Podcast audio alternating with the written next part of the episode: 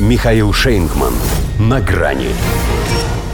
Бежит и падает Олаф Шольц добавил своему образу красок. Здравствуйте. На грани.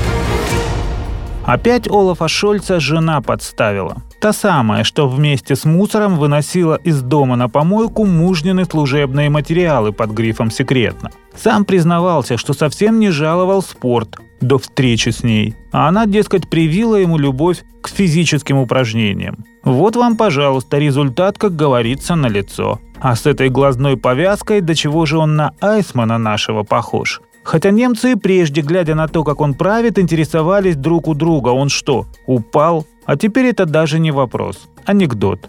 Шольц вышел на пробежку. Неожиданно кто-то сильно ударил его в правый глаз. Левым Шольц успел заметить, что это асфальт. Потому что с кем поведешься. И это не только о бабе его, но и о Байдене. Такими темпами он скоро начнет заговариваться и здороваться с воздухом. Причем у американского маразматика хотя бы есть оправдание. Мешок с песком, например, или ступеньки трапа. Этот же грохнулся на ровном месте. Секьюриты, сопровождавшие его, даже среагировать не успели, поднимали тело уже с земли. Ну потому что не его это. Атлет из него такой же, что и глава правительства. Тоже ведь, наверное, думал, что руководить страной, как два пальца об асфальт. Оказалось, что еще и физиономией в асфальт.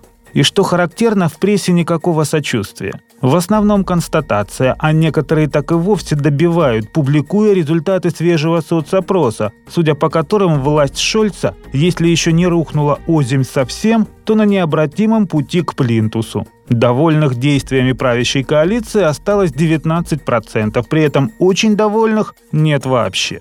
Понятно, почему у ливерного Олафа подкашиваются ноги. Его преследуют неприятности. Хотя альтернативы для Германии среди них уже нет. Она обогнала канцлера со всеми его социал-демократами и прочими зелеными и либералами, выйдя в рейтинге политических сил на чистое второе место. С высоты своего положения АДГ уже требует низложения правительства и презентует свою программу по выходу страны из затянувшегося кризиса. Нам нужны новые выборы, потому что все больше граждан понимает, что власть ведет страну к катастрофе.